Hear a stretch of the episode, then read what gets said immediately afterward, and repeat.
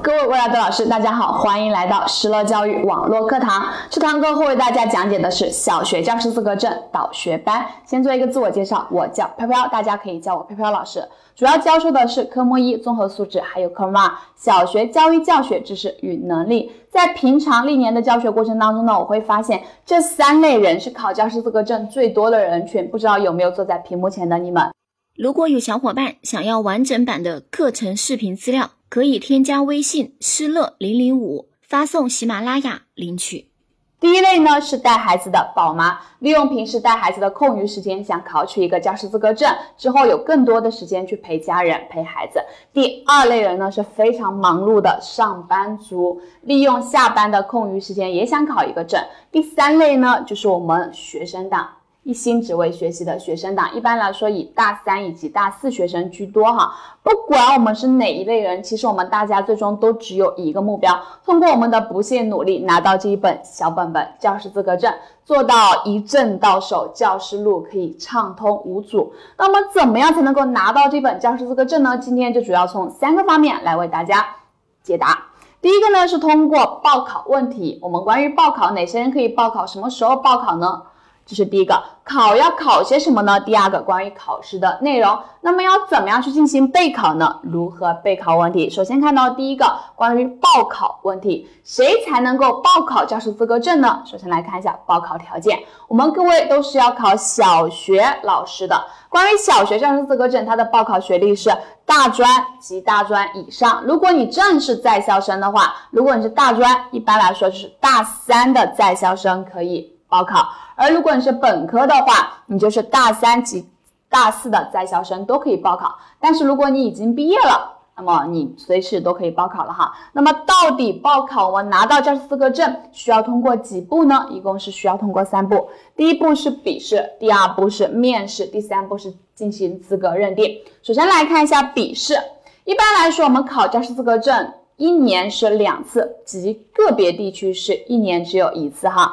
笔试的话，上半年它是在三月中旬，中旬，下半年的话是在十一月上旬。但是考试之前必须得干嘛？得报名。报名时间在什么呢？上半年的报名时间一般来说在一月中旬，下半年的报名时间在九月上旬。考完了你也非常想查成绩，查成绩在什么时候呢？一般来说，上半年的。查成绩时间是四月中旬，下半年是十二月中旬。中旬就是一般就是考完之后一个月就会出成绩了。那么出了成绩，笔试完了之后，你过了七十分，哎，看到自己过了七十分，过了，你就要好好的准备第二轮考试了，叫做面试。面试的报名时间呢，上半年在四月中旬，下半年呢在十二月中旬。通过差不多就是报完名一个月，那么五月份上半年五月份就可以考面试，下半年就是第二年的。假如我们是二零一八年的十二月报的名，对吧？那么就要到二零一九年的一月参加考试，就要到另一年哈。最后查成绩时间，同样它也是差不多一个月左右就会出出成绩。六月份上半年的就是六月，然后下半年的就是三月份出成绩了。是关于中间为什么这里会多隔？说老师不是一个月吗？这里为什么隔了两个月？主要是这中间要过年，你要休息，别人老师也要休息啊，对吧？这是关于笔试和面试。好，你非常幸运的通过了面试，最后不要忘了还有一件事情哈，还要去进行认定。认定有这么几个，第一步要先进行网上的申报认证。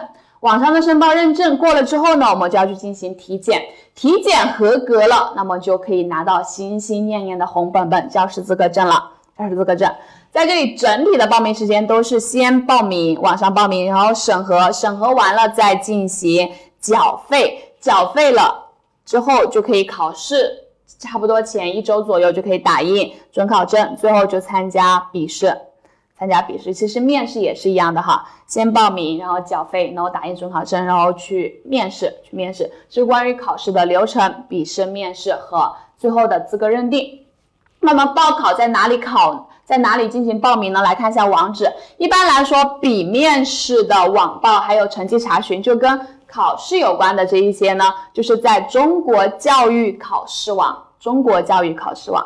就是 NTCE，NTCE。那么最后我们不是要进行网上认定嘛？网上申请认定，还有各种资料的下载，就在我们的中国教师资格网。记住这两个哈，我们不同的时候是在不一样的。你是考笔面试的话，就是在中国教育考试网；如果是进行最后的资格认定的话，就在我们的中国教师资格网，是关于考证的网址。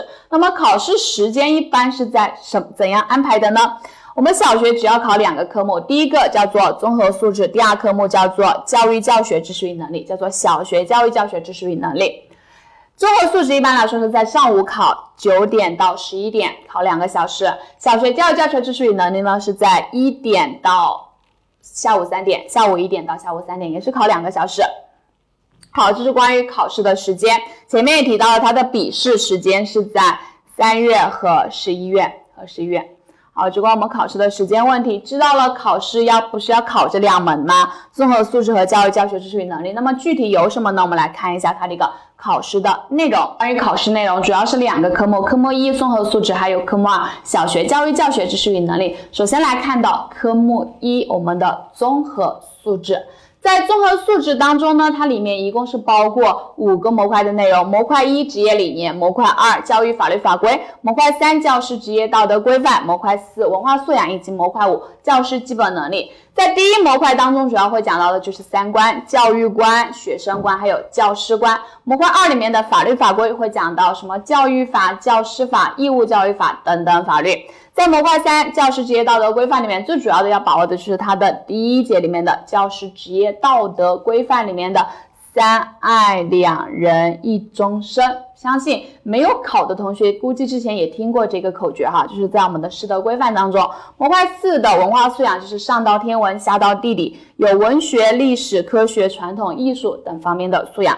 作为一个教师基本能力呢，首先第一个是信息处理能力。也就是我们平常所用到的 Word、PPT、Excel 相关的一些知识。模块二逻辑推理能力就是考察我们一些逻辑推理。模块三的阅读理解能力就让我们做一道阅读题。写作能力呢就让我们去写一篇作文。那我们就来看一下，在整个科目一的试卷当中，它的一个题型有哪一些？一共是有三道类型，第一是单选题，第二是材料分析题，第三是写作题，也就是我们的作文题。单选题呢，它是有二十九道，每道两分是五十八分；材料分析题三道，每道十四分是四十二分；还有一道作文题五十分，加起来就是一百五十分，一百五十分。最后大家考到七十分就可以了，就可以及格了。那么这七十分要注意一下是什么的七十分呢？是一百二十分里面的七十分。在教师资格证的阅卷当中，最后他会把卷面分的一百五十分，最后折合成分数，总分是一百二十分。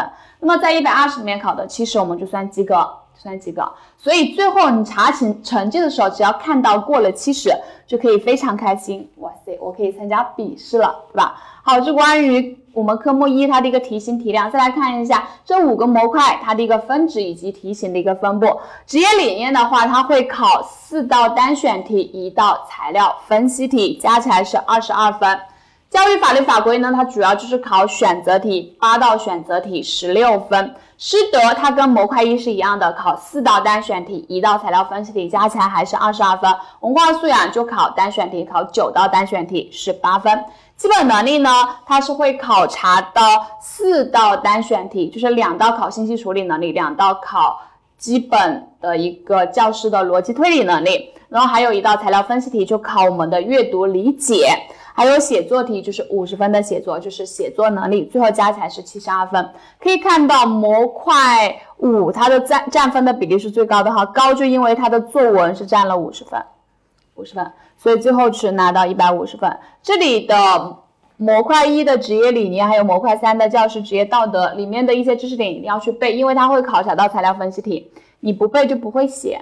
然后像阅读不一样，阅读你就算不听，你可能也会写，因为大家有初中有高中的阅读理解能力，做起这个阅读来就没有什么问题。但是如果你没有学去做职业理念，还有教师职业道德的材料分析题，就有一点难度的哈。好，是关于我们题型分值的分布，大家也应该知道每一个模块它的一个重要程度。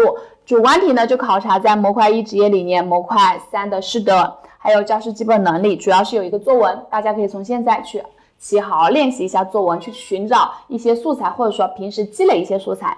然后像模块二和模块四都是选择题，尤其是模块四的文化素养，它的选择题考了九道。而且文化素养是需要各位同学平时的积累的，光靠一点时间把它给记下来非常非常难哈，因为都知道它是包罗万象的。好，这是我们整个一个题型的分值的分布。我们来看一下它的题型的一个展示，可以看到单选题，单选题它一般来说经常喜欢出的就是我们的一个出一个例子，然后问这个老师做法对还是不对。一般来说是在职业理念。这里的单选题喜欢这样说，我们可以看一下哈。陈涛成绩不太好，但上课时总是爱举手回答问题。有时老师问题还没说完，他便把手高高举了起来，让他回答时他又不会，不时被其他同学讥笑。老师课下向陈涛问明原因后给予鼓励。老师的做法，我们可以看到老师做法是干嘛？课下问了他，还对他给予了鼓励，肯定老师的做法是对的。所以排除 C 和 D，排除 C 和 D。那么 A 正确，不得罪每一个学生；二 B 不放弃每一个学生。我们应该猜也能猜得出来，是二 B 是对的，对吧？这就是关于职业理念的题目。选择题你可能不学你都能做对，但是材料分析题的话，你不背你可能就不会做对的哈。这是在职业理念这一模块的选择题有一个这样的特征，你不学可能都会。但是职业理念一定要学的就是它的材料分析题。我们再看一下第二道法律法规的单选题。为加强班级管理，班主任王老师经常查阅学生的日记。王老师的做法侵犯的学生的权利是？问侵犯了学生的什么权利？看学生的日记，侵犯的就是隐私权了。这里只是给大家看一下，这里出题会怎么出哈？至于你到底会不会做，一点关系都没。都没有，因为你学完一定会做的。这告诉我们，法律法规要关注的就是学生他的一些权利，也是考试非常喜欢考的哈。那么法律法规还比较喜欢考这么几类东西，就是跟数字有关的，比如说申诉多少日内啊，还有多大的年纪啊，跟数字有关的。第二类呢，就是跟责任有关的，你是负行政责任还是刑事责任？还有负责任的主体。是学校负责还是监护人负责？责任主体，这是我们之后再学法律法规要去关注的这么一些东西。如果你是自己学的话，你自己也可以多去关注这么几个在法律法规当中。我们再来看一下模块三的师德，师德里面讲到了，看一下这道题目哈。面对违纪学生，个别老师采用罚款的方法，叶老师没有这样做。而是耐心与学生交流，帮助他们改正缺点，说明叶老师能够做到：A. 依法执教，B. 团结协作，C. 尊重同事，D. 终身学习。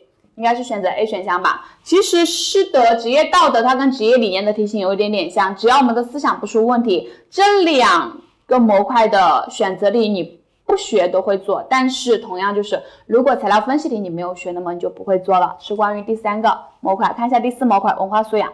下列近代著名历史人物当中，属于洋务运动的代表人物是：A. 康有为，B. 梁启超，C. 张之洞，D. 张炳麟。应该是 C 了，张之洞了。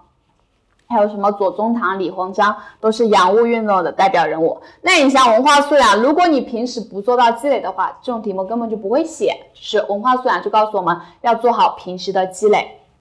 好，再看到最后一个第五模块的一个基本能力，找规律、填数字，一项很有趣的活动，特别锻炼学生的观察和思考能力。下列选项当中填入数列一二九三十三空缺处的数字，其中正确的是。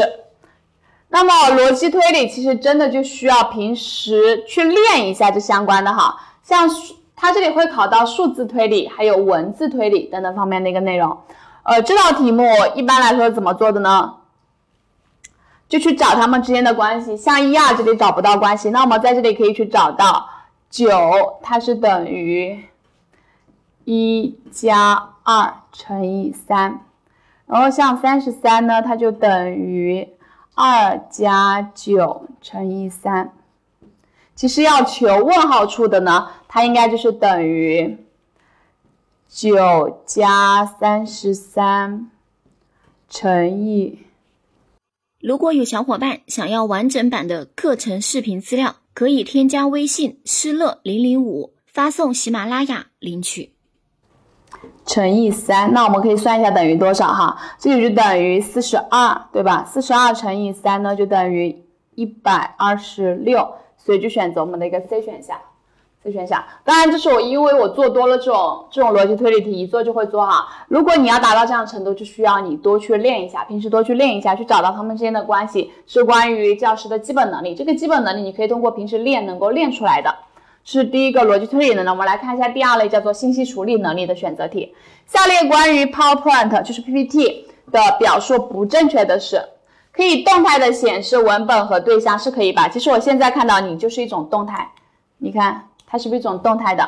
二 B 可以设置幻灯片切换的效果，可以，比如说它可以淡出淡入等等。C 图表不可以设置动画效果，图表它是可以的。四 D 可以更改小动画对象出现的顺序，也是可以的吧？那么它选不正确的呢，应该就选择 C 选项了。其实这个的话，如果你平时有接触过什么 PPT、Word、Excel，做起这样题目来还简单，还挺简单。但是如果没有，说实话，光看书你学不会，还是需要你拿着书本去对着电脑进行操作。因为经历了操作，你才真的知道什么可以，什么不可以。光看书你很容易搞混的。是关于，如果是针对于信息处理能力这一类型的题目哈，就需要你们真的去用电脑去摸一下这三类数据，这三个东西哈，三类工具。好，这是我们的一个选择题。再看一下第二类型题目，叫做材料分析题。这道题目呢，就是我们师呃教育观的素质教育观的一道题目。一般来说，我们就给大家看一下哈，不做。一般来说，材料分析题会怎么样出呢？就是出一段老师跟学生发生的一个事件，一段材料，然后让各位同学去分析材料。一般他问的问法都非常固定哈。像是从素质教育的角度评析该教师的教育教学行为，这里可能就是去换一下，换一个角度，比如说从学生观的角度，从教师观的角度，从教师职业理念的角度去评析该老师教育教学行为，就是材料分析的，一般都是这样去出。那么具体怎么做呢？我们会在真正的讲科目一的过程当中，会教各位同学答材料分析题的一个教学方法哈，答题方法。我们再来看一下第三类。呃，阅读其实还是材料分析题，我们不是会考三道材料吗？前面两道的问法是一模一样的，出法也是一模一样的。第三类材料分析题就是阅读理解，会给大家出一段长长的阅读，然后提两个问题，比如说可以看到这一个哈，在中国动画为何又称为美术片？请结合本文摘出摘要概括，也是要求我们通过看文章可以得出来。第二，文章为什么说中国动画中国风格？没过时，请结合本文。你看，都是要结合本文进行简要分析的。其实我们考教师资格证的阅读理解一点都不难哈，都能够在文中找到原话。只要你有时间去看完，只要你认真去看完，做阅读理解都不难，都不难哈。是关于阅读理解，这里就告诉大家，需要各位从文中找到答案，然后需要大家认认真真、仔仔细细的去耐心的去读完阅读哈。最后一类呢，就是作文题目。作文题目其实跟材料分析题有点点像，也是给大家一段材料，然后去出作文。那么它就是给一个要求，要求规范的现代汉语写作，角度自选，立意自定，标题自拟，字数不少于八百字。字数不少于八百字，是一般来说我们都是写议论文为主，给一段材料去写议论文。然后写作文的话，其实就需要大家去进行一个，还是我前面给讲到的。素材的积累，有了素材你才好，你才好写作文，要不然写八百字，你想一下多久没写过作文了？很多人他真的到到最后交卷的时候，作文八百字可能只写了五百个字，那你想一想看，你八百字没写满，只写了五百，这个分就已经扣了呀，你给老师最初始的印象就不好。为了能够写满我们的八百字，大家都要去背一背有用的素材哈。就关于阅读，关于我们的一个作文。这些题目也不给大家去读了，反正出题目的方式就是这样的。具体怎么写，之后老师都会去给你讲到。主要是让你先整体感知一下我们这个考试到底是什么样子的。好，这是我们整个的综合素质，给大家看了一下每一个模块它出的题型会怎么样去出，以及要怎么样去进行备考。那么再来看一下第二个小学教育教学知识与能力当中。他会学哪些东西呢？它的模块内容也非常多哈，有七个模块。第一模块呢是教育基础知识和基本原理，模块二的学生指导，模块三班级管理，模块四教学实施，模块五的教学评价与反思，模块六学科知识，模块七教学设计。因为我们大家都知道，我们小学只要考两门，不像初中要考三门。初中它会考学科，我们小学不考学科，所以它在这里会多两个叫做学科知识还有教学设计的东西。就是跟写教案有关。我们来看一下，在小学教育教学知识与能力这个东西当中，它考试会以什么样的题型来出现？一般来说呢，它是有四类题型：单选题、简答题、材料分析题，还有教学设计题。单选题是有二十道，每道两分，一共四十分；简答题呢是三道，每道十分，是三十分；材料分析题两道，每道二十分，是四十分，以及一道教学设计，一共是四十分。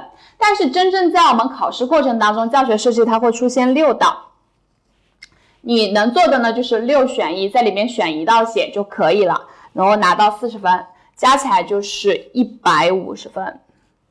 同样也是最后你查成绩，查到你的分数过了七十就可以了，就可以开开心心的准备面试了哈，准备面试了。这是关于我们的呃题型题量的一个分布。那么再来看一下。我们每一个模块，它所考察的分值怎么样？怎么样哈？可以通过这个柱状图一眼就能看出来哪一个模块考的分是最高的呀？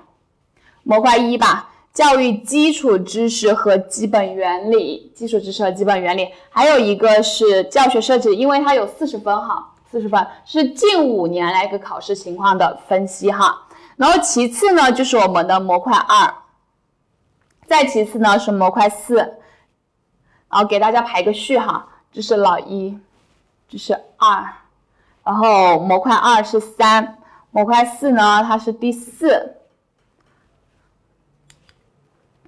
第四，模块三呢是五，然后模块五呢是六，然后模块六呢是七。大家可以通过这个排序，给在大家的书本上可以去标出来，你就知道它的一个重要程度了，重要程度你就可以知道该。多花些时间在哪一个模块里面了？因为考试是这样的，书的内容太多，你不可能在每一每一个模块都是平均分布你的时间的，而是有所侧重点的。肯定我们学习都是这样的，能够做到抓好重点，是吧？好，是关于我们近五年的一个考勤的分析。看了它的一个考勤，它所占的一个分值，我们来看一下。一般来说，他们主要以考什么题型为主呢？因为不同的题型要求我们做到的程度是不一样的。主观题、材料分析题、简答题，你就一一定要背出来。我们可以看一下哈，这个蓝色的是考客观题、选择题，然后这个橙色的呢，我们施了橙呢是简答题，然后这个灰色的是材料分析题。黄的是教学设计，教学设计就不用说了哈，就考在模块七里面，它就是教学设计。那我们来看一下蓝色的选择题，选择题也是在哪里考的居多呢？模块一考的是最多的吧？可以看到选择题除了模块七，每一个模块都会涉及到哈。那我们其实着重要看的是标黄的部分，还有标，还有我们的一个灰色的部分哈。标橙的部分呢？可以看到模块一还有模块二，它考的简答题是最多的。模块三相对来说是有一点点少。然后材料分析题呢，主要集中在可以看一下哪个是比较多哈。模块四的材料分析题，还有模块三的材料分析题是最多的，最多的。这里就告诉我们在模块一里面，它考的简答题。还有模块三的简答题是比较多的，哦，模块我们模块二的简答题是比较多的。然后像模块五、模块六的话，它就以考选择题为主，所以这两个模块你就相对来说不需要花那么多的时间在那上面。这是关于各模块它的一个考勤的分析哈。来详细看，同样也是看一下它的一个题型展示。首先看到选择题，数与复是教的先决条件，首次提出这一教育观点的教育家。哦，这里就是选孔子，这就是选择题，出一些教育家的名人名言，然后问你是谁说的，是我们在模块一当中第一章里面所学习的内容哈，这是我们的一个选择题。再看一下简答题，小学课堂常用的教学组织形式有哪些呢？简答题这里如果你不会，你根本就如果你不背，你根本就写不出来哈。常见的教学组织形式，这个我们之后都会去学到，它的教学组织形式有哪一些？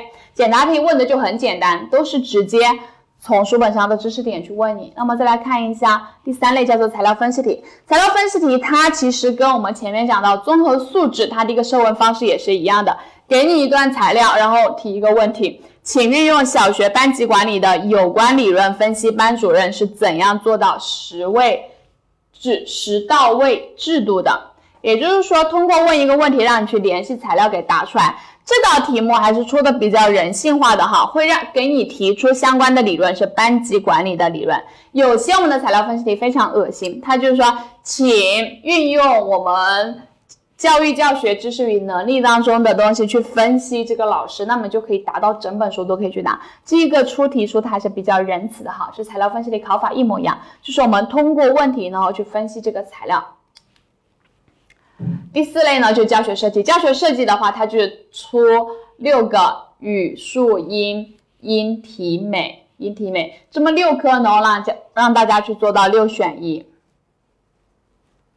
六个选一个哈，做到六选一。你可以看到材料一，我们材料就省省略了，它一。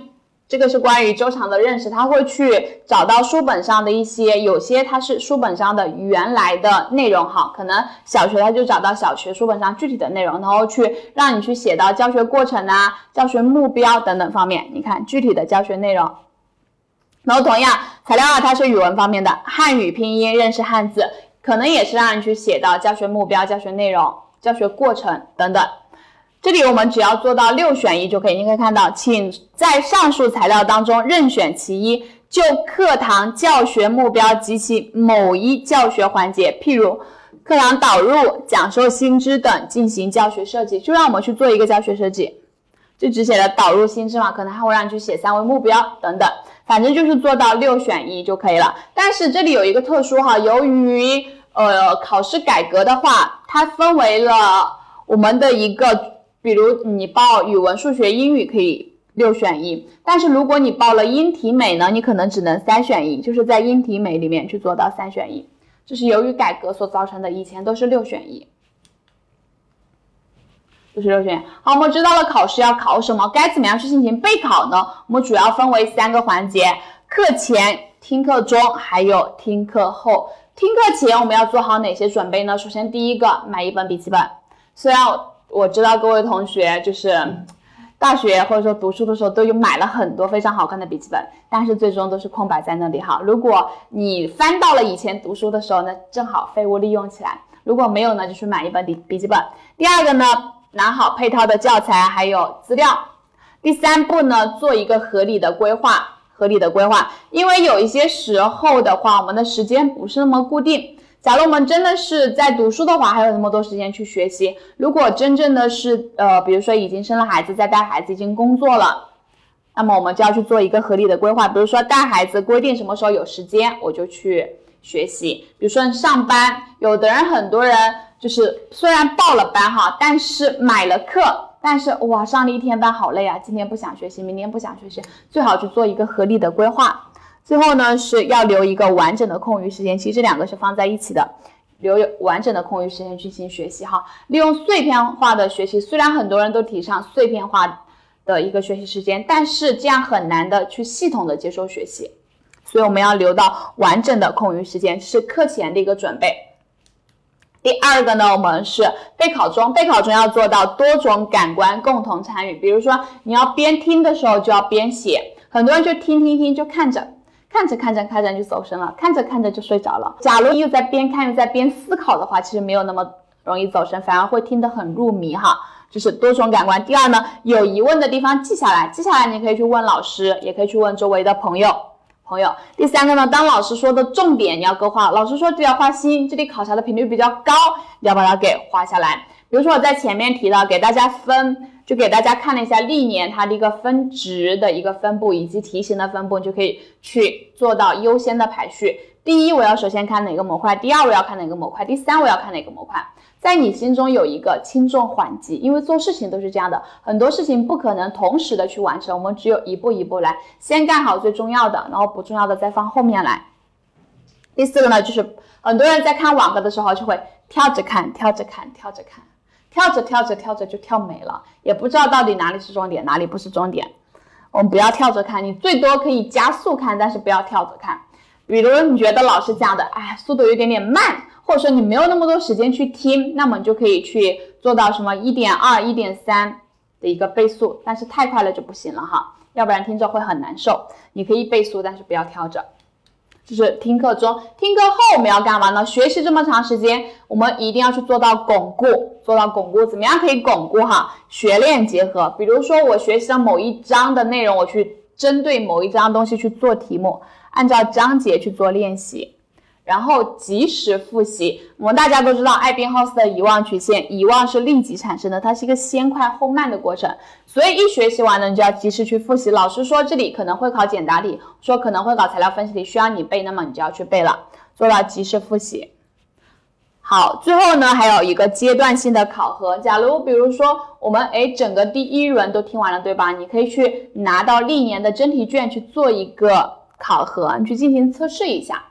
你不考核，你永远不知道到底学的怎么样哈。平时学的时候，嗯，老师讲的我都听懂了，我相信我自己考的时候也一定会。很多时候往往都觉得自己听懂了，但是到底会不会呢？也不知道，只有通过考核才知道哈。也也就是为什么那么多公司他喜欢，比如说年终考核，然后年末的时候也要考核，所以我们也要做好阶段性的考核。比如说我综合素质学完了，我考核一次。然后我的一个科目二学完了，我又考核一次，甚至你可以把这个考核分为更细一点哈。模块一学完了考核一次，模块二学完了考核一次，这都是可以的。你可以做到自己去安排，自己去安排。我觉得，呃，如果你光听课不做练习的话，真的是没有太大用处的哈。只有你练习了才知道我到底学的好不好。反正我自己来说的话，是比较喜欢去做习题的，因为做习题才能够检验我到底学的怎么样。而且能够更加明确的知道出题老师他喜欢怎么样出题，就是关于我们怎么样去进行备考哈，备考前、备考中和备考后。备考前要给学，要给自己最重要的呢是要给自己留有完整的空余的时间，然后做好规划。听在我们的一个备考过程当中，听课过程当中呢，最好的就是认真听，做好笔记，勾画好重点，然后最后。呢我觉得最重要的就是我们的一个学练结合，反正都是练。你看第一、第二、第四点都是让你去进行练，然后第三点呢，及时复习的话，其实你练的，你发现哪里不会，你也可以做好一个及时的复习。好，那么这是我们本堂课的一个内容，本堂课的一个内容，希望对大家有帮助。哈，最后一句话写在后面。我们看到送给大家一句话哈，叫做不要让你的梦想只是想想而已，只有哪怕只有百分之一的希望，也要付出百分之九十九的努力。人就是这个样子的哈，只要看到希望，我们就要去努力。不付出，我们一定不会有收获。很多人说付出也不一定会有收获呀，但是你不付出一定不会有收获哈。你付出了可能会有收获，但是你不付出一定没有收获。我。相信各位同学在整个的一个学习过程当中拿证就是早晚的事哈，祝各位同学早日拿证。考教师的小伙伴添加微信师乐零零五，发送喜马拉雅获取更多备考资料。